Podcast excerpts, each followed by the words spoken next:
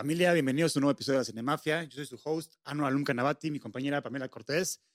Y pues antes que nada, antes de empezar, queremos agradecer vivos a Starlet Project y a Genuina Media por producir este podcast. Y, al Hotel Genève, que es donde estamos, este lugar maravilloso, histórico, icónico en la Ciudad de México. Desde 1907 alberga a grandes personalidades como Winston Churchill, Julio Cortázar, la Madre Teresa de Calcuta. Y ahorita estamos en la suite Porfirio Díaz, que vean qué bonita está. Y hay otra en honor a Charles Lindbergh y distintos personajes también igual de importantes. Así que vengan a quedarse al Hotel Genève porque es muy hermoso. Pues bueno, hoy vamos a hacer un episodio especial del Día de las Mujeres y para eso tenemos a una invitada muy, muy especial de regreso en la Cinemafia. Sí. Ana Villarín, que junto con Pame son mis críticas favoritas de cine, la verdad. Ay, cállate, gracias. O sea, fue broma. Cada vez que yo recomiendo algo de cine, aparte de Pame, obviamente, siempre es o peli de la semana. O sí, Ana. es toda una institución, obviamente. Yo también confío mucho en tus opiniones siempre. Entonces, pues, como siempre es un honor tenerte aquí con nosotros. Y hoy, eh, justamente como mencionábamos, por ser el Día de la Mujer, o si es exactamente el Día de la Mujer, no lo sabemos. Ojalá. bueno, pero está, estamos celebrando el Día de la Mujer y eh, pues obviamente queremos traerles una lista de películas dirigidas por mujeres, eh, porque pues obviamente hay una lista inmensa de, de grandes trabajos y eh, pues es una buena oportunidad para que si no han visto, si no se han empapado, pues a mí en realidad no me gusta como hacerlo como un tema de género, porque en realidad estas mujeres no es como, no es porque sean mujeres, es porque son a nivel dirección grandiosas, o sea, están a la par de cualquier, o sea, de cualquier director. Entonces, eh, pero pues sí, para que tengan como esta pequeña selección y puedas disfrutarlas y las recomienden también.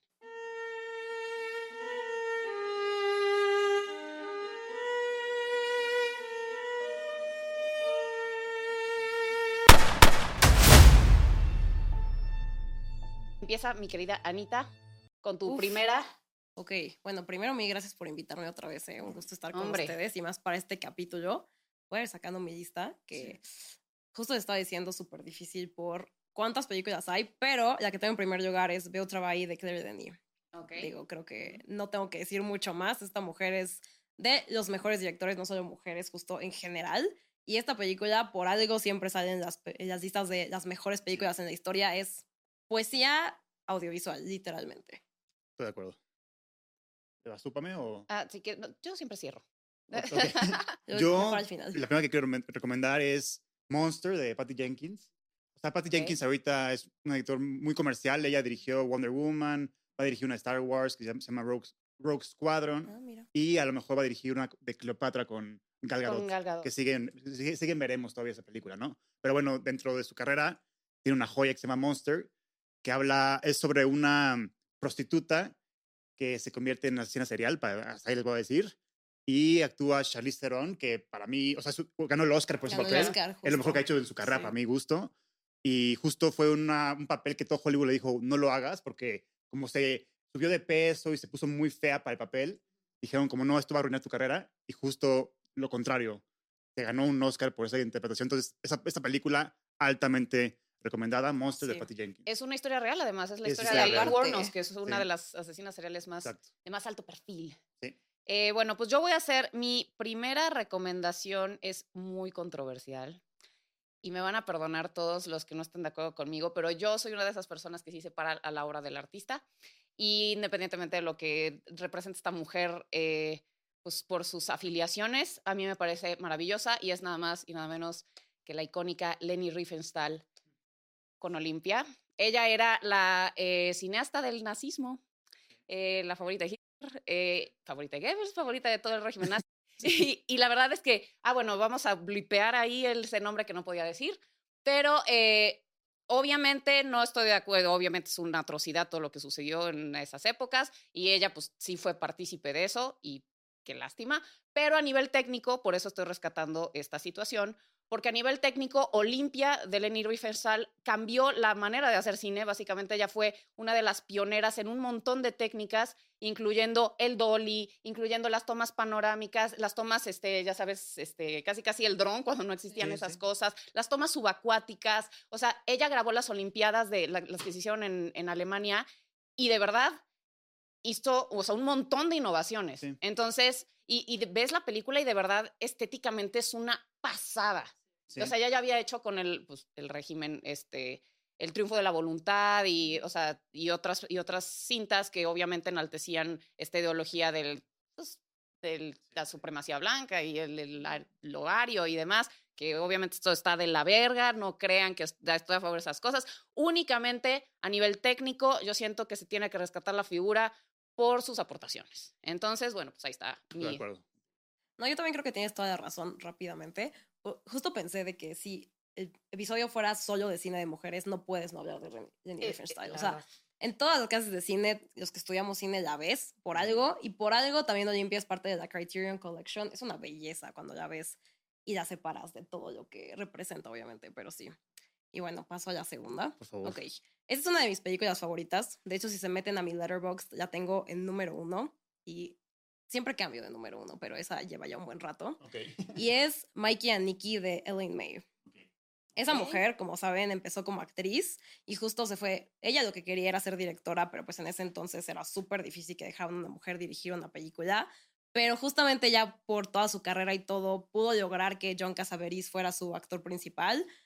Y bueno, esta película se nota todo lo que aprendió siendo actriz en los estudios. Y justamente cuando salió fue un fracaso rotundo porque no la dejaron editarla tan bien como quería porque era mucho dinero y no sé qué. Pero justo de nuevo Criterion le dio una segunda vida, la sacó en una edición. No saben lo buena que es esa película, lo triste que es, lo entretenida. Y yo creo que John Casaveris, aparte de ser un excelente director, da el mejor papel de toda su carrera. Súper recomendada.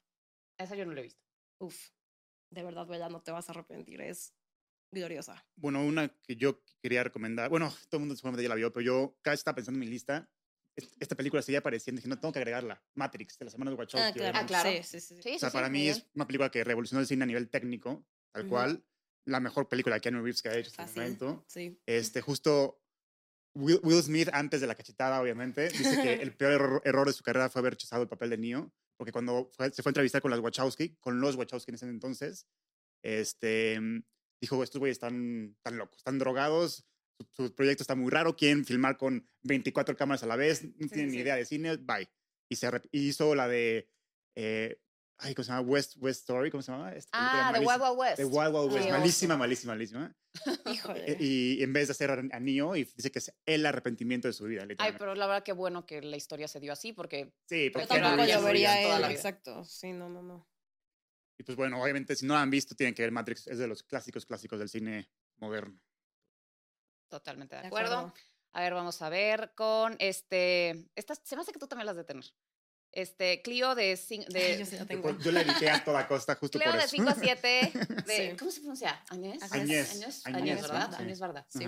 Este, bueno, pues esta directora francesa que es también pues un referente, perteneció a la, a la Nouvelle Vague, a la nueva la francesa, con todo, bueno, pues era, yo creo que pues, sí, de las pocas mujeres que estaban en la... Sí, no es que la única. Sí, la, sí. no había manera de que no, de que no habláramos de ella en este episodio. Sí, exacto. Es, es, el pionero de todo este exacto. desmadre. Es, un ícono y esta historia además me fascina de verdad porque es es una mujer que está a punto de recibir sus resultados de, o sea, para, pues, de cáncer, este, les, se mandó a hacer unos análisis para ver si tiene cáncer. Y, ah, o sea, me identifico mucho, la verdad yo soy muy hipocondríaca, muy. Y entonces, o sea, todo el tiempo me ando haciendo, o sea, estudios y cosas y por siempre creo que tengo enfermedades mortales y que me quedan tres meses de vida. Entonces, o sea, como que ese, es, ese sentimiento de estar esperando una noticia de ese tipo, o sea, de que, pues básicamente es tu sentencia de muerte. Entonces, siento que, o sea, esto, por eso se llama Cleo de 5 a 7, porque justamente son las horas que transcurren en lo que ella se hace el estudio y lo que le van a dar el resultado. Entonces, es toda esta como, son estas reflexiones filosóficas, la gente con la que se encuentra en esos momentos, que le enseña cosas de la vida, este, que, o sea, un soldado que se va a ir a Argelia a pelear, o sea, ella se encuentra con todas estas experiencias límite que la ponen como a pensar, o sea, a mucho a filosofar sobre la vida y la muerte. Entonces, a mí me parece, y estéticamente está, es una pasada de lanza. Entonces, sí, es preciosa. Sí, sin duda tenía que estar. Muy de acuerdo. Yo después tengo Noche de Fuego de Tatiana Hueso. Obvio. ah, que yo tenía que tenía, pero... Y yo tenía que llevar, así que es que imposible, digo. Aquí bueno, pero también mucho es bueno porque si no nos vamos a ir de este podcast va a durar tres horas, así que Y bueno, justo Noche de Fuego fue la que iba a representar a México en los Oscars el año pasado. No fue seleccionada tristemente, pero no saben la película. Yo cuando la vi, justo nos invitaron a una función solo con mujeres. Fue una experiencia durísima, pero muy padre. Y pues básicamente es una historia de la realidad que vivimos en México y sobre todo en estas comunidades que viven pues en situaciones súper precarias y de cómo aún así las mujeres encuentran la forma de desde chiquitas tener sus espacios seguros entre ellas mismas y crearlo con sus amistades y todo esto. Es una belleza. Van a acabar llorando. Es de las películas que no te dan ganas de volverla a ver porque dices que qué experiencia tan dura. Pero que vale la pena verla una vez y también que haya sido tan este, sonada en lo internacional. Sí, o sea, se estrenó en Nueva York y todo, y todo el mundo estaba hablando de ella. Y qué bueno, la verdad, porque creo que el cine, digo, obviamente es entretenimiento, pero también puede ser una fuerza de cambio social fuertísima. Muy bien, Sí. y además el argumento de que, o sea, digo, y esto no es exclusivo, no es un fenómeno exclusivo de México, o sea, porque también pasa en muchos lados, que, o sea, en, donde las niñas se encuentran en peligro tienen que, pues, las convierten en hombres para que estén más a salvo. Entonces, es muy fuerte la premisa. Y, este, y sí, como dices, qué bueno que, que, tuvo todo este éxito. Y algo que sí quería mencionar, hablando a propósito de, de Tatiana Hueso, es que a mí me da muchísimo orgullo que en México, o sea, hay por lo menos, o sea, como que se está dando mucho que las directoras son las que están dando la mejor cara y dando de qué hablar y mandando las películas a festivales, o sea, como que siento que se viene una muy buena ola de mujeres directoras muy perras. O sea, Tatiana Hueso, Alejandra, Márquez, Natalia, Natalia Beristain, ahora la, este, la que hizo Huesera, Michelle Garza, ¿se llama? Y entonces, la verdad que justo México, que sea semillero de directoras, a mí me parece, la verdad, increíble. Sí. Y se les puede mencionar una que es mi favorita, Isa López. Ah, la de ah, Isa López. Sí, quería poner Vuelven. exacto. Vuelven, para mí es la mejor película de terror que se ha hecho en México, punto, tal cual. O sea, a mí me fascina. Este, la premisa es. ¿Esa es, tu siguiente recomendación? Sí, justo por eso. Uh. no, no es mi siguiente, pero lo leí. me gusta, me gusta.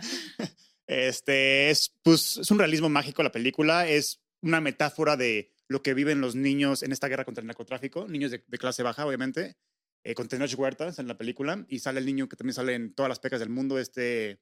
¿Luis de la Rosa? No, no, no, no. Ah. Este, Hansel Casillas. Ah, mm. eh, muy buen actor, este, pero bueno, una película altamente recomendada. De hecho, yo la vi gracias a que Guillermo del Toro la recomendó. Dijo, Guillermo del Toro y Stephen, King, la recomendaron. Entonces, yo la vi por ellos y me, me voló la cabeza. Para mí, estoy muy orgulloso de haber visto esa película. Porque, y aparte, Isa López ahorita está haciendo la película de True Detective con... Ah, está haciendo, bueno, la serie True Detective con Jodie Foster. Con Jodie Foster, exactamente. Entonces, es una directora que, que va para arriba. Sí. Totalmente. Eh, entonces, no dejen de ver, vuelven, porque es que luego nos dicen, es que mencionen bien los nombres para que... Y en inglés se llama Tigers Are Not Afraid. Ajá. No me gusta ese nombre, pero bueno. Muy raro. ok, bueno, voy yo. Eh, ok. Eh, sí, quiero eh, recomendar Titán de Julia Ducournau es una película única en su tipo. O sea, yo siento que es realismo mágico igual, pero de lo más eh, sórdido, violento, eh, pero a la vez es un tipo de violencia muy estética. Entonces, ya, sabes, lo que está sucediendo es violento, pero es a la vez muy hermoso. Entonces es una combinación muy extraña. Eh, pues es la, historia, es que no, no les quiero contar, pero tiene que ver con, con un asesino serial, pero con... Y otra situación muy extraña que es, bueno, ya, no me vale madre. No, dilo al principio ya. exactamente. Es, una, bueno, perdón. Es una chava que se embaraza de un coche. Exacto. Punto. o sea, imagínense eso. Sí. Entonces, interprétenlo como quieran. Interprétenlo como quieran, pero tiene escenas de verdad alucinantes estéticamente y una como, como un contraste entre lo, una exploración muy buena entre lo masculino y lo femenino y cómo convergen. Sí. Entonces, a mí se me hace de verdad espectacular. Estuvo, ganó la Palma de Oro en Cannes hace dos años. O, sí, hace dos años. ¿O el año pasado? No, hace dos años. Hace dos años. Y, este, y pues sí, esta directora es genial. Sí, muy de acuerdo. Gran recomendación, la verdad. Que luego se olvida la gente y yo no sé cómo. Yo tenía aquello de justo, entonces voy a saltar a la siguiente, que es The Power of the Dog de Jane Campion. Ah, yo creo que la gente me dice exagerada, no me importa. Yo de verdad creo que en lo que va lo poco que va de la década es la mejor película que ha salido y para mí es de las mejores películas que he visto en mi vida. Y yo sé que hablar así de una película tan reciente es controversial, pero en serio lo creo. Desde la primera vez que la vi yo dije, ¿qué es esto? O sea, nunca supe hacia dónde estaba yendo la historia. Yo no sabía absolutamente nada de ella y salí bolladísima. También creo que Benedict Cumberbatch es la mejor actuación de su carrera, lo cual es mucho decir. Y en mi humilde opinión debió haber ganado el Oscar, pero está bien. De acuerdo Sí, pero bueno, no, no voy a volver a traer ese enojo. Ya lo estoy superando. Ya lo descargaste aquí con nosotros. Pero eh, ¿quién estaba? ¿Quién ganó esa vez? Ay, sí es cierto. Fue, sí. ¿Cómo olvidarlo? Bueno, digo, también es una buena actuación, pero sí, no, está en otro nivel. Y esta película justo, o sea, Jane Campion en general yo les podría recomendar toda su filmografía, no es broma. De hecho fue la primera mujer en ganar la Palma de Oro, aunque fue un empate, pero bueno, esa de piano. esa yo la tengo. Sí, uf, eso. Y este, y entonces la historia básicamente es de un hombre que es Benedict Cumberbatch, es un ranchero y vive en un rancho. Obviamente por la época y todo, pues tiene muchísimas cuestiones machistas y así, hasta que su hermano, que es mucho más como, ¿cómo decirlo? Sensible, Afeminado, sí, sensible, se vuelve a casar con una viuda que él nunca acepta y llega su hijo que es más o menos igual, también es muy, sí tiene, pues muy como amanerado, por decirlo así. Y es como van chocando estos dos mundos, justo de eh, la masculinidad tóxica y luego esta parte más femenina de la masculinidad es una exploración que yo sí, aquí sí creo que solo una mujer la pudo haber hecho de una forma tan sutil y tan, no sé, profunda. Y de verdad que el final para mí es de las cosas más impactantes que he visto y que nunca, nunca se te van a olvidar. Véanla. Sí. Está en Netflix aparte. sí. Gracias a Dios. Bueno, yo voy a hablar de mi... O sea, mucho, mucha gente, su película favorita de Julia Ducournau es Titán. Para mí es Raw, la verdad. Yo amo Raw. Muy bueno. Este, es de las películas que más me ha perturbado en el cine. Yo nunca pido nada en el cine a media película, pero esa vez casi me desmayo en el cine. Tuve que pedir un icy porque se bajó el azúcar.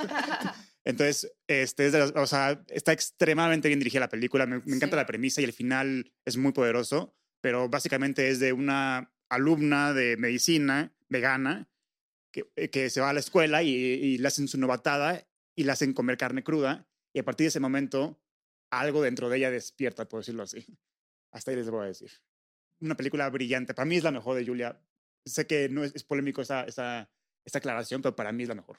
No, y la pues que es, muy válido, es muy válido, es muy válido. Digo, ahorita que contaste lo de que tuviste que pedir no sé qué. Ah, en, Dumbledore. Eh, no, no, no, no, no, ah. no, no, te iba a echar de cabeza, no. Ah. No iba a decir que cuando yo vi Titán, que este, pues no, yo no sabía ni qué iba a ver. Entonces me pedí, ya como siempre, mi quesadilla de res, mi este, smoothie de chocolate blanco y mi crepa de, de Nutella con nuez, nunca había estado a punto de vomitar en una película. Sí, pues, O sea, me atasqué de comida y luego estaba, ya sabes, el coche ahí le salía aceite por todo. Y yo, muy fuerte. Sí. Nada más quería contarles eso. o sea, yo también casi me ando desmayando viendo Raw, ¿eh? Porque aparte, yo soy vegetariana. Entonces te ah. imaginarás, o sea, y yo como, no puede ser. O sea, también me pasó hace poquito viendo Bones and All que yo decía, o sea, de verdad no soy tan quisquillosa, pero con esas escenas, y sobre todo en Raw, con toda la carne cruda. o sea, deja tú, mira, si veo carne cocinada, buenísimo, qué padre. Cruda, o sea, sí hay unas escenas que yo decía. Sí. No, no, hay, hay, una escena, hay una escena en particular que me sigue atormentando hoy en día, pero no, puedo decir porque es un gran spoiler. Porque lo Sí. Ok, yo me voy a ir ahora con Retrato de una mujer en llamas, por de Celine Sciamma. No, cuando vi esta película dije, ¿qué es esto? está espectacular toda. es que no, no sé ni por dónde empezar. Las actuaciones están fuera de control. La historia de estas, esta mujer que es artista y tiene que pintar esta como chava de, bueno, pues que es como de la, pues un poco noble, como eh, algo de la realeza, no sé exactamente qué título. Pero la relación que se empieza a desarrollar entre ellas, la, la sutileza, la belleza, la, Ay, no, no, no, no, de verdad. Es de las mejores películas románticas que he visto en mi vida. Sí. Impresionante. También tiene un comentario social sobre el aborto por ahí.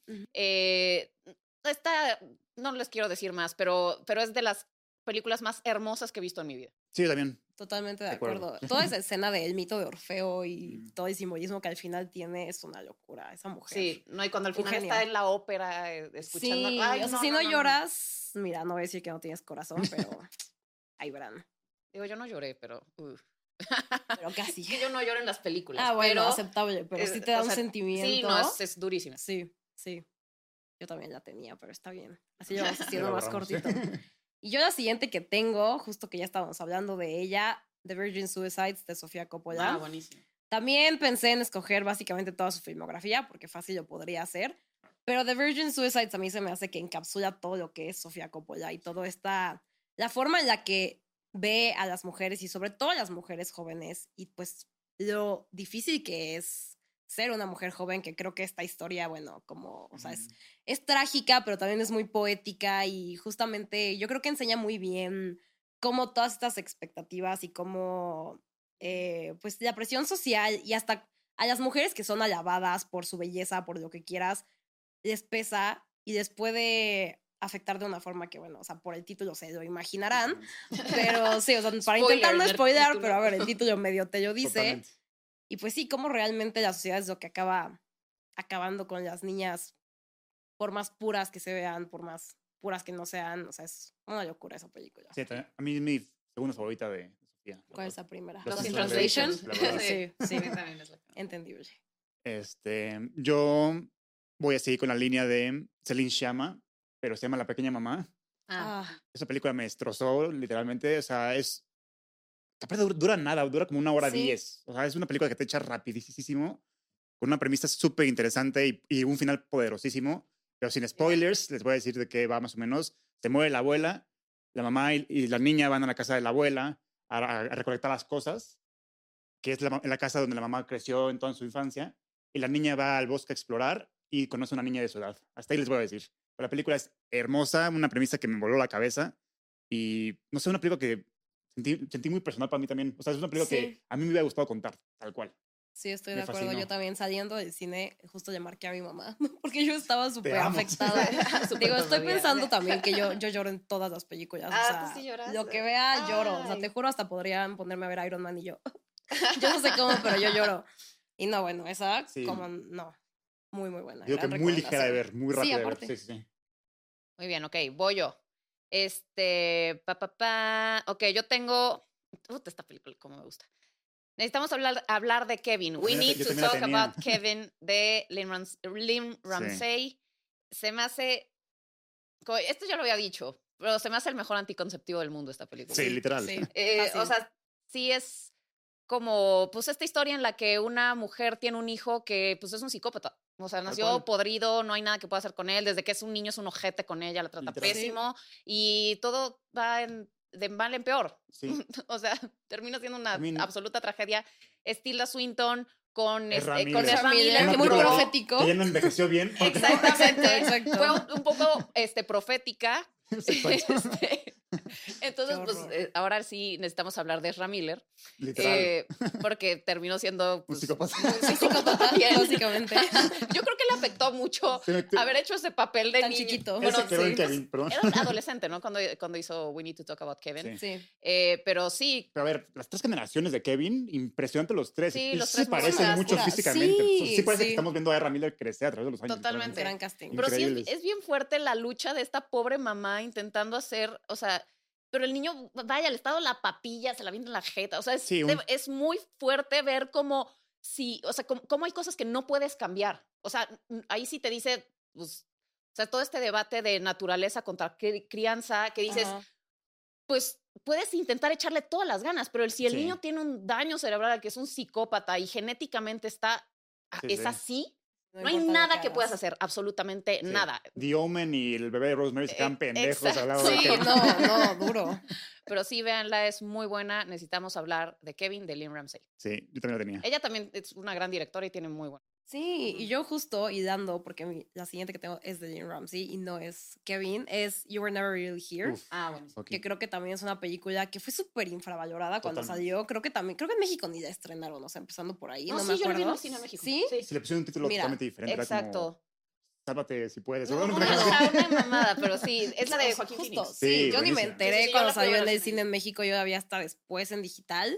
Y justo yo creo que, de nuevo, Joaquín Phoenix, o sea, no sé si es la mejor actuación de su carrera, porque eso sí es mucho decir, o sea, podría decirte... Pero yo cuando la vi, yo dije de que por esa película le hubieran dado el Oscar. O sea, hasta me gusta más que Joker su actuación, aunque es una actuación mucho más... Pues sutil, más... Sí, exacto. O sea, es, hasta podría decir como silenciosa, porque la película realmente no tiene mucho diálogo. Sí, sí, sí. Ajá. Pero justamente en su frialdad muestra también como esta empatía y todo, porque pues, o sea, para no spoilárselas mucho, es básicamente él intentando salvar y rescatar a esta niña. y obviamente haciéndolo con métodos cuestionables, así como un poquito búsqueda implacable, pero más traída, ajá, traída a la realidad, exacto. Y justamente lo que me encanta de Dean Ramsey es que de verdad es un genio en cuanto a cómo contar una historia y tanto con el sonido y con las imágenes. O sea, esto de que es una película súper violenta, pero casi no te muestra la violencia en pantalla. O sea, te enseña como lo después de la violencia. O sea, de que de repente se va a una pared y escuchas todas estas golpes y así, y regresas y ya está toda la gente muerta en el piso, pero aún así es mucho más efectiva que si vieras lo que pasa. De verdad, yo creo que sí es de las mejores directoras igual trabajando ahorita. Y creo que va a sacar una película otra vez con Joaquín Phoenix y con Rooney Mara, entonces yo creo que eso va a ser una locura para que la tengan en el radar. Se llamaba Nunca estarás a salvo, ya me acordé. en ah. español. Bueno, pues mira, no es tan alejada, pero sí, Hemos tenido peores traducciones. Mucho, sí. Este, yo sigo con The Babadook Uf. de Jennifer Kent. Ay, mira, no sabía que era una, de una mujer. Sí, ah, de hecho, esta directora ahorita Guillermo la, la, jaló para... Ah, claro, que dirigió en el... En el último episodio, mi favorito, de hecho. Pero bueno, Babadook es de las películas de terror más chingonas que he visto en mi vida. Totalmente. Top 5 mínimo. Increíble. Este, es una... O sea, sigue la fórmula tradicional de una película de terror, de niño con mamá, algo pasa en la casa y hay un monstruo, pero va mucho más allá porque es una metáfora sobre la depresión, tal cual, y sobre la pérdida. Entonces, la película es poderosísima y al final, justo, es que no, no puedo, es spoiler, pero ¿lo digo o no? Ya. no, ya, bueno, véanla, es una película de, terror chingona con una metáfora de la depresión. a mí se me dio mucho miedo, aparte. Déjame decirte. O sea, digo, ya después como que me empezó a dar menos miedo por los memes y todo. Pero aún así, la primera vez que la vi, yo sí estaba de que. Ay, sí, el niño además. es que los niños dan mucho miedo en esas películas, de verdad. O sea, sí, justo lo que decía, muy buen anticonceptivo también. Y bueno, y también les recomiendo su último episodio de El Gabinete de las. Lo voy a ver, no sabía que lo había dirigido ella, pero. Ella, muy buena, sí. Ok, ah, pues yo voy, yo voy, yo. Eh, ok, tengo por aquí Fish Tank de Andrea Arnold, que me encanta esa película. Eh, eh, pues es sobre una chavita que, que, quiere bailar breakdance y creo que quiere entrar a una competencia. La verdad no me acuerdo muy bien de qué va. Este, pero es esta niña que, que, que, quiere ser bailarina y entonces es todo el tema familiar porque la mamá está, tiene un novio y entonces no voy a decir más. Pero ya se imaginan a lo que voy. Bueno, ya no me importa, los voy a espolear. La niña se mete con el novio la mamá, claramente. Sí. Pero está, está durísima. Sale Michael Fassbender. Fue la primera vez que vi a Michael Fassbender y me enamoré de él. ¿Cómo no? ¿Cómo no, cómo no enamorarse de Michael Fassbender? Sí. Este, entonces, eh, se me hace, o sea, es, una, es, es, que es muy simple, es, es como muy, o sea, la trama es como un drama familiar sutil, pero eh, no sé. Como que el, ambiente se me hace. También es como crudona, pero. Eh, ay, no sé, me encanta. No se la pierdan. Fish Tank. ¿Cómo se llama en español? No sé. Ni idea. Sí, yo también solo la conozco. Ahí sí no ah, sé. Ah, bueno, pero buenísima. Y muestra también como toda esta parte, porque están, creo que en, en los suburbios de Inglaterra, y es, y es como toda esta parte, la que no ves generalmente de, pues, de estos países como de primer mundo. Es como la, ya sabes, la parte sí. peona. Me encanta esa película y esa directora en general. Sí, buenísima. Bueno, yo la siguiente que tengo es Wendy and Lucy de Kelly Reichardt, que justo igual creo que Kelly es de las mejores directoras y directores en general ahorita. ¿Es, la de First Cow? Sí. Sí. Y también acaba de estrenar una en Cannes que se llama Showing Up, que yo espero la traigan a México, que también sale Michelle Williams y yo creo que fue una actuación loquísima. Pero Wendy and Lucy, que también es con Michelle Williams, de hecho, que es como su super musa, han trabajado juntas muchísimo tiempo. Es una película súper, súper triste que también, más o menos como Fish Tank, muestra la realidad en la que viven muchos estadounidenses, que obviamente es bajo la línea de pobreza y pues toda esta precariedad también. Y es una película tristísima, y eso. No, pues ni siquiera es tan spoiler porque de eso trata, pero Wendy es Michelle Williams y Lucy es su perrita. Entonces, pues como no tiene dinero para cuidarla, la tiene que llevar a una, este, a un albergue y pues toda la película es ella intentando conseguir un trabajo para poder recuperar a su perro, o sea, y para poder, este, porque es su acompañante, o sea, ella de verdad no tiene a nadie en la vida y solo tiene a su perro. Entonces, toda la película obviamente hace todo, todo lo que puede por salir adelante, o sea, intenta conseguir un trabajo, todo esto, Y la verdad es la antítesis a la gente que dice la gente es pobre porque quiere, o sea, no, obviamente. Pero esta la película. Frase más pendeja que se ha dicho Exacto. En la historia. Gracias. Y si alguien se los dice, pongan esta película y diré como, de verdad, todas las trabas que la sociedad le pone a estas personas para que no puedan salir adelante.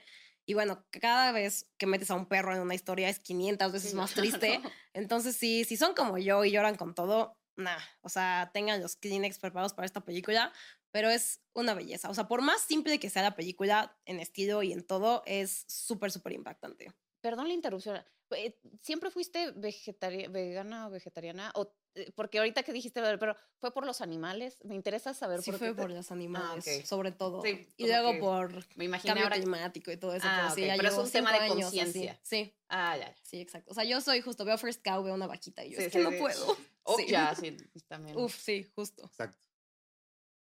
Eh, yo sigo ahora sí con mi directora consentida. Ajá. Y tengo ya, mis últimas dos películas son de ella. Este, Catherine Bigelow, la ex esposa Bueno, de, de James Cameron, El Amor del. Señor. Este, pero bueno, de, de estas dos, una se llama Zero Dark Thirty con Jessica Chastain, que es desde lo que pasó en las Torres Gemelas, es la búsqueda exhaus- exhaustiva para buscar a Bin Laden. Pero lo que me gusta de esa película es que normalmente en este tipo de películas los gringos quedan siempre como héroes y nada más es blanco contra negro, ¿no? Ajá. Pero en esta película, la película va más allá y sí se atreve a enseñar el lado oscuro de, de los gringos y cómo torturaban y cómo a, gente inocente en, con tal de encontrar a Bin Laden. Entonces, este, enseña lo- lo- los, dos lados del ejército ame- americano y eso me gusta mucho. Y además de que cómo maneja la tensión y suspenso Catherine en esta película es impresionante. Y sí, me, fascina. Yo creo que es- esa es mi película, mi película favorita de ella, tal cual. Y... Uf, Y también tiene muchas, eh, de Tiene dónde escoger. Y, oh, eso te digo que esa, ya me voy a echar la otra de una vez y acabo yo. The, Hu- The Hurt Locker Ok, Que ganó el ok, Oscar. pusiste dos de es, que Catherine mi, Bigelow. es mi en consentida. una. O sea, es mi consentida. La am- yo la amo con todo mi corazón. O sea, Se entiende. The Hurt Locker es igual con Jeremy Renner y Anthony, este Anthony Mackie de la guerra contra Irak. Este, un güey que se dedica a, a este, desactivar bombas. Este, pero se siente como un falso documental, como cómo maneja la cámara, literal. Te sientes ahí junto con ellos todo el tiempo. Ella, esta directora también tiene dos películas que a mí me gustan mucho. Point Break, que Keanu Ah, Reeves. sí, Keanu. Reeves. La Patrick. Swayze, ¿no? y Near Dark. Para mí es de las mejores películas de vampiros que se han hecho, literalmente. A mí, es que yo la amo. Es que qué directora, ¿no? A- Sí, para mí es. Ah, y es la primera directora en haber ganado el Oscar. Y se Entonces, lo ganó a su ex esposo. Un poquito de drama. La verdad. Yo hubiera preferido Yo- que ganara. sí, pero Catherine tiene todo mi respeto. Ah, no, sí, obviamente Es mi, es- con- es es una mi directora consentida. sí, Lo curioso es que hace Sí. como películas con mucha energía masculina, ¿no? Totalmente. Sí, sí, o sea, como son que The- temas. The. Hurt Locker parece más dirigida por un hombre y va a estar más dirigida por una mujer y ahí era como... De hecho, ¿Verdad? Sí, o sea, si te Sí. vas justo como los temas usuales. Exactamente. Sí, siempre el, el, el La guerra. O sea, el, o sea, el narrador de todas las películas es, es hombre, nunca una mujer. Exacto. Hasta Near Dark parece que la dirigió un hombre también. O sea, como tú dices, muy masculina, por decirlo así, Sí. su cine. Pero para mí es la Steven Spielberg de directoras para mí. Yo la amo, sí. Este, ok, yo tengo por aquí American Psycho de Claro, Mary sí. Herron. Sí, como- Eh, me fascina esa. Bueno, es que American Psycho. ¿Qué les puedo decir de American Psycho? La historia de Patrick, ba de este, Patrick Bateman, que es un. eh, pues. Es que Psicópata, Es, un, pues. es un psicópata americano, efectivamente. Exacto. Pero es, es este hombre que, está, que vive como en esta locura del este, Wall Street y, este, y, y en un mundo súper superficial, donde todas las mujeres son objetivizadas, bueno, ¿cómo se dice? Cosificadas, como se diga. Eh, y, y él de pronto como que se va, va enfrentándose como a todos estos demonios que tiene en la cabeza y esta perfección, esta competencia eh, eh, contra otros. Incluso siento que tiene una parte como, como homoerótica, me- Sí, este, claro. medio en- entre líneas. eh, una obsesión también con, con quién es mejor que otro ahí en el ambiente en el que está, un poco obsesiva, que por lo mismo cae como en lo homoerótico. Es un hombre que está criado por, pues, pues sí, por objetos. Es Christian Bale en un, pues yo creo que uno de sus mejores papeles. Todo el mundo también le decía que no lo hiciera. Ajá. Y él dijo, pues vamos a hacerla porque quiero tener como esta versatilidad de carrera. Y pues yo creo que fue una de las que más lo catapultó el- Sí, al estrellato. También sale Jared Leto. Sí. Eh, y, y esa escena en la que está cantando It's hip to be square. y- A ver, si tienes Buenísima. TikTok, todos los memes son de esa película. Exacto. Sí. Bueno, además. Todos, Sí, todos, tal cual. todos, Sí, sí, sí. Es una gran, gran, gran película. Y también es muy sorprendente que la haya dirigido una mujer. ¿No sienten? Mucha gente no sabe. que Amer- este psicópata americano es, pues, es de una mujer Y, y porque tiene toda esta energía que dices, parece contada por un hombre. Sí. Pero también, pues, tal vez es esta sensibilidad y, por lo que la hace tan efectiva que sea desde la perspectiva de una mujer. Entonces.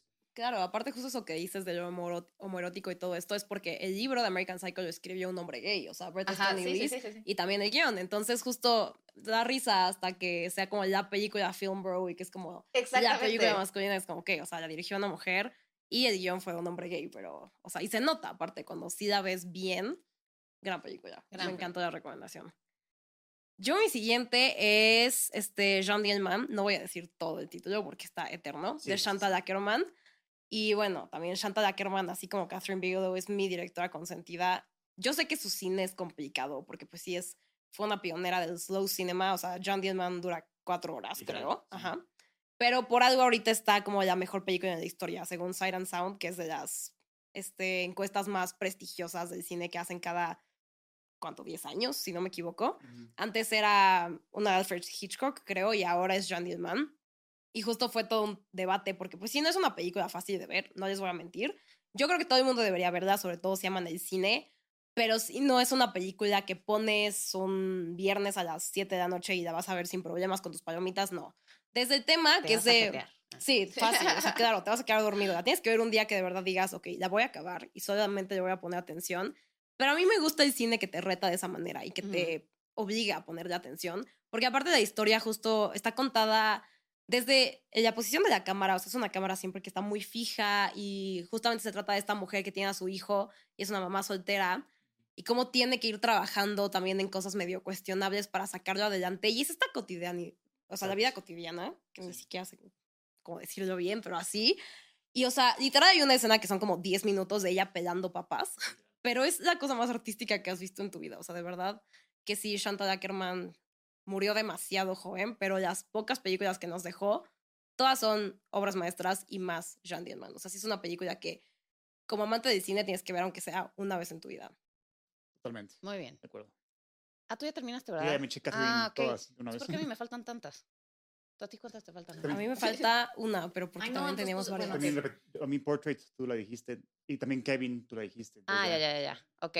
Bueno, yo voy a hablar justamente del piano de Jane Campion, este, que es también, pues fue la, la, película que le dio la Palma de Oro, fue la primera mujer en ganarse la Palma de Oro. Eh, es, sale Harvey Keitel, si no me equivoco. ¿Es Holly Hunter? Eh, sí, ¿no? Mm, creo que sí. Sí, creo que es Holly Hunter. Y Anna Paquin. Eh, Anna Paquin, que, que, estaba chiquita y la nominaron al Oscar también por esta actuación. Fue de las actrices más jóvenes en ser nominada al Oscar.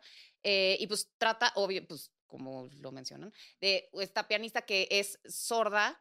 Y bueno, pues no les voy a decir más, pero es ahí como una historia de pasión ahí con Harvey Keitel. Sam Neill. Ah, Sam Neill, sí es cierto. Claro. Sí, qué cast. Sí, un super cast, una super película. Eh, y, la fotografía está La fotografía está pasada de lanza. Yo, yo, creo que es de esas películas que son como perfectas. Sí, verdad, sí, a mí me fascina. Estoy de acuerdo. Y voy a hacer un poquito de trampa, pero ya que estamos hablando de Jane Campion, creo que también tengo que recomendarles Bright Star. Que si les gusta Orgullo y Prejuicio y todas esas películas, Bright Star es una joya. O sea, aparte de que es una historia real de John Keats, el poeta, es una locura. no, perdón, la es muda, es muda, es muda. Es muda. Es muda, yo sí, sorda. No, la pianista es muda, muda. Sí. O sea, Jane Campion de verdad. Todo, igual, toda su filmografía. También tiene una con Mark Ruffalo que se me fue cómo se llama, pero es una locura. Pero bueno, Bright Star, o sea, de verdad, creo que está en movie, si no, si no me equivoco, entonces búsquenla ahí. Pero no, es Ben Whishaw, eh, John Keats, y su actuación es preciosa. Y también, pues obviamente, como ella es un poeta, te mete líneas de su poesía y todo, y toda la película te la pasas como, wow, el amor sí existe, tal vez. Entonces, si sé yo, o sea, si a veces no están seguros si el amor existe, vean esa película y van a decir, sí está en Esperanza. Qué bueno, no, de verdad, véanla. O sea, no, ahorita que tantas películas de Jane Campion ya están disponibles en plataformas, gracias a lo que pasó con The Power of the Dog, momento que no pueden desaprovechar. Totalmente. Ay, me falta nada más una. Ok, y yo tengo para cerrar Pascualino Siete Velezze de Lina Wertmüller, que también es una pues, directora icónica italiana maravillosa. Es la historia de, pues, este como pues, hombre muy seductor, es como, eh, y está en la Italia fascista, él llega a la cárcel eh, y se liga a la directora del penal porque tiene como este instinto de supervivencia que le enseñaron que tiene que salir adelante. Entonces es pues este personaje picaresco es, es Giancarlo Giannini, con quien ella trabajó en bastantes ocasiones. Eh, y también, pues es, es, un clásico. Ella es una directora clásica que todo el mundo tiene que ver. Entonces, no se la pierdan. Muy ya terminamos. Muy bien, nos tocaron los violines. Lo logramos. Se logró. Se logró. Gracias por venir. Qué honor tenerte otra vez. Qué buenas recomendaciones, la verdad. Sí, gracias, de verdad. Siempre me encanta hablar de cine más con ustedes, porque aparte siento que siempre escogen temas muy, muy acertados, más ahora también para esto de Día de la Mujer. O sea, cuando me lo dijeron, dije, yo no sé cómo, pero voy a hacer tiempo para venir a hablar de esto, súper eh, importante. Sí, para mí sabíamos que no podemos hacer este episodio Sí, justo fue. Muchísimas pues, gracias. Ana, obviamente, tiene que ser. Muy gracias, de verdad que sí. Creo que dimos una muy buena lista en general. o sea, creo que si alguien justo dice de que es que no sé mucho de cine dirigido por mujeres, Acá no. Súper Beginner's Guide y hasta más para allá, eh. O sea, sí nos fuimos con sí, sí, la verdad, sí. muy buenas películas. Pues bueno, eso fue todo en este episodio especial del Día de la Mujer con nuestra extraordinaria invitada Ana Villarín. Y nos vemos para el próximo. Anuar, no tires el micrófono para variar. Eh, nos vemos en el próximo episodio de La Cinemafia. Compartan, sigan a Ana, síganos a nosotros, eh, comenten. Eh, y bueno, pues nos vemos pronto. Bye. Bye.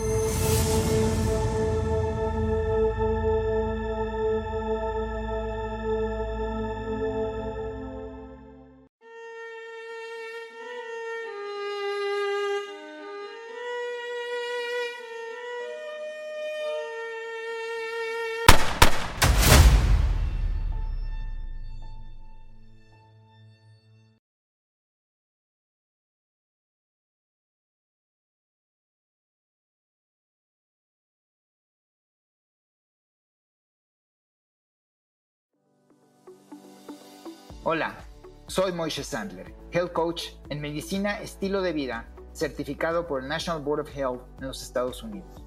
Si quieres cambiar tus hábitos alimenticios, mejorar tu estilo de vida o simplemente aprender sobre cómo mejorar tu salud física y mental de una manera holística, este mensaje es para ti. Comprender cómo funciona tu cuerpo, tips y consejos prácticos fáciles de implementar para que recuperes vitalidad y energía, pero sobre todo darle reversa a tu reloj biológico. Escúchame todos los martes en Controla tu Bienestar, un podcast que te ayudará a descubrir tus motivaciones internas y externas para transformar por completo tu calidad de vida. Recuerda, todos los martes en Apple Podcast y Spotify.